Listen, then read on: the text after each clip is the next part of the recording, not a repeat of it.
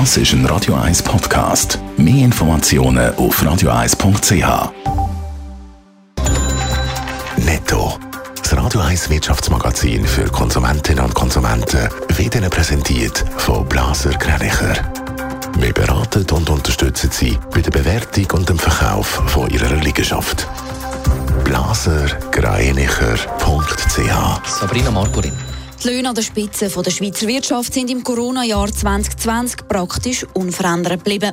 Das zeigt die Vergütungsanalyse der Handelszeitung. Insgesamt haben die 20 Firmen im Börsenindex SMI 805 Millionen Franken für Löhne und Nebenleistungen von ihren Verwaltungsrats- und GL-Mitgliedern verbucht. Ein Rückgang von 3,4 Prozent. Am meisten verdient mit 13,3 Millionen Franken hat der abtretende UBS-CEO Sergio Ermotti.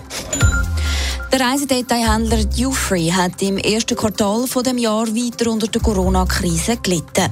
Die Verkäufe beim Duty-Free-Shop-Betreiber sind im ersten Jahresviertel um 68 Prozent auf 460 Millionen Franken gesunken, wie es in einer Mitteilung heisst. Optimistisch stimmt das Unternehmen mit Sitz zu Basel der Importschritt und durch das die Wiederbelebung der Reisetätigkeiten. Wohneigentum in der Schweiz wird immer mehr zum Privileg. Das zeigt die Studie Immobilien Schweiz von der Raiffeisenbank.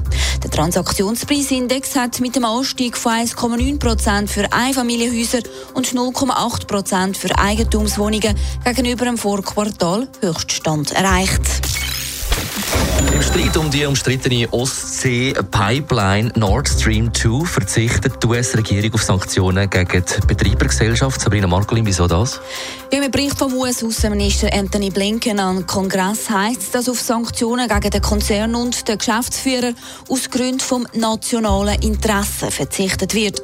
Auf den Entscheid hagelt es aber Kritik von allen Seiten, wie der USA-Korrespondent Sören Gies erklärt. Der demokratische Chef des Außenpolitikausschusses im Repräsentantenhaus Bob Menendez sagt zum Beispiel, er hoffe, diese Entscheidung werde revidiert. Und Ted Cruz, der für die Republikaner im korrespondierenden Senatsausschuss sitzt, meint, damit mausere sich die beiden Administrationen zur russlandfreundlichsten der jüngeren Geschichte.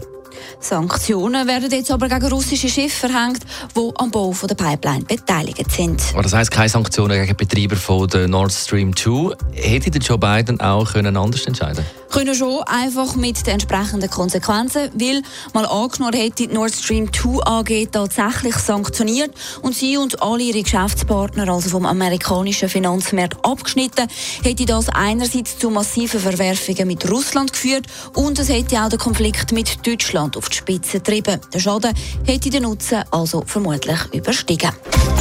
Netto, das Radio 1 Wirtschaftsmagazin für Konsumentinnen und Konsumenten.